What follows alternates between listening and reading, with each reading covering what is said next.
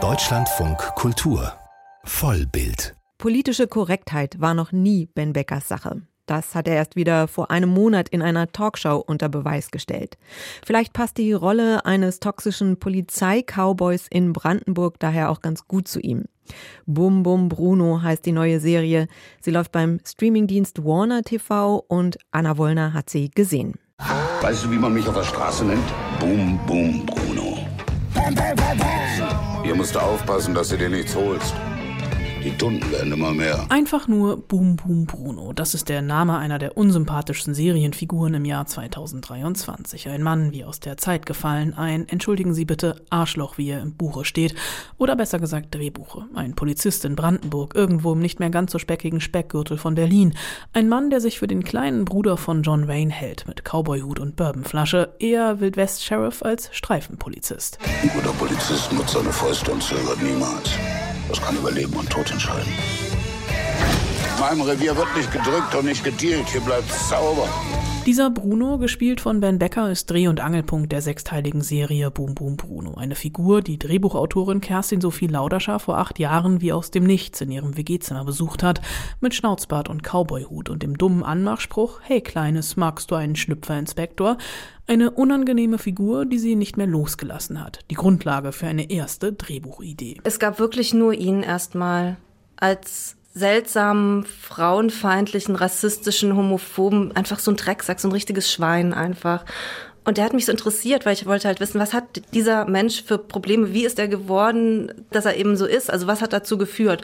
Und dann habe ich halt erstmal mich nur ganz viel mit ihm beschäftigt und ähm, danach ist Marc gekommen, weil du brauchst halt einen Gegenpart zu so einem Typen, so wo man die beiden so ein bisschen gegeneinander ausspielen kann. Marc ist das dramaturgische Gegengewicht, ein junger Streifenpolizist, ungeoutet, eingeschüchtert, aber auch angewidert und genervt von seinem neuen Partner, mit dem er gemeinsam auf Streife gehen soll.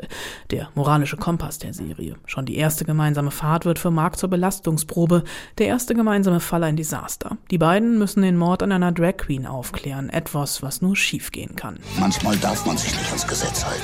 Der Mörder war in dem Club. Ich hatte ihn fast und ich werde ihn bekommen. Die Figur Bruno wirkt wie aus der Zeit gefallen, eher wie aus den 1980ern oder 1990ern als aus dem Jahr 2023. Aber genau darin liegt der Reiz der Figur, denn im aktuellen Seriengeschehen ist sie eine absolute Ausnahme. Drehbuchautorin Kerstin Sophie Laudascher erzählt gemeinsam mit ihrem Regiekollegen Maurice Hübner von einem Mann, der als Feindbild jeder aufgeklärten Person durchgehen könnte. Toxisch, vulgär, machohaft. Eine Gratwanderung voller Klischees, die die Serie aber bricht und unterwandert. Denn schließlich schält sich bei Bruno doch so etwas wie eine Seele heraus, etwas Menschliches. Naja, man muss halt die Figuren sehr ernst nehmen. Die sind zwar plakativ an der Oberfläche, aber die haben ja alle einen Schmerz in sich, ein Geheimnis. So funktionieren ja auch Komödien. Ne? Das sind die traurigsten Figuren eigentlich. Und wenn du diesen Gegenpart nicht hast, dann wird's platt und dann hätte ich auch keine Lust, das anzugucken. Also man braucht noch eine Wahrhaftigkeit darunter. Und Bruno braucht Mark als Gegengewicht. Weil wenn du nur so eine Figur hattest wie Bruno, dann wird man wirklich, ich glaube, dann wird man kotzen. Boom Boom Bruno ist schwer zu ertragen, vor allem in den ersten 20 Minuten, weil die Hauptfigur so abgrundtief unsympathisch ist. Dass die Idee am Ende aber aufgeht, liegt vor allem an Hauptdarsteller Ben Becker, der sich die Rolle des unsympathischen Antihelden voll und ganz einverleibt. Becker arbeitet früh die kleinen Verletzlichkeiten der Figur heraus, eine Prostataerkrankung, die er als Pimmelkrebs kleinredet zum Beispiel.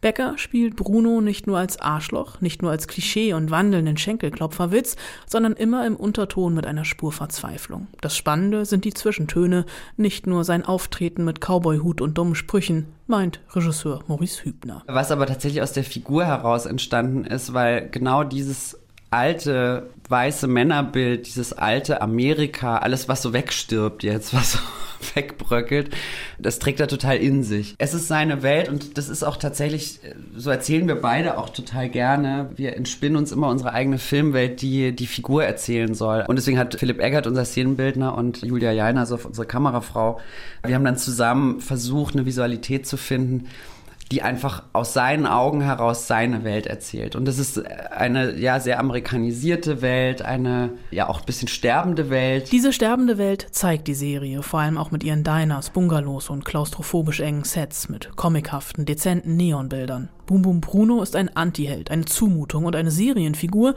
die einem am Ende doch ans Herz wächst. Anna Wollner über die neue Serie Bum Bum Bruno mit Ben Becker in der Hauptrolle. Die sechsteilige Miniserie ist beim Streamingdienst Warner TV zu sehen.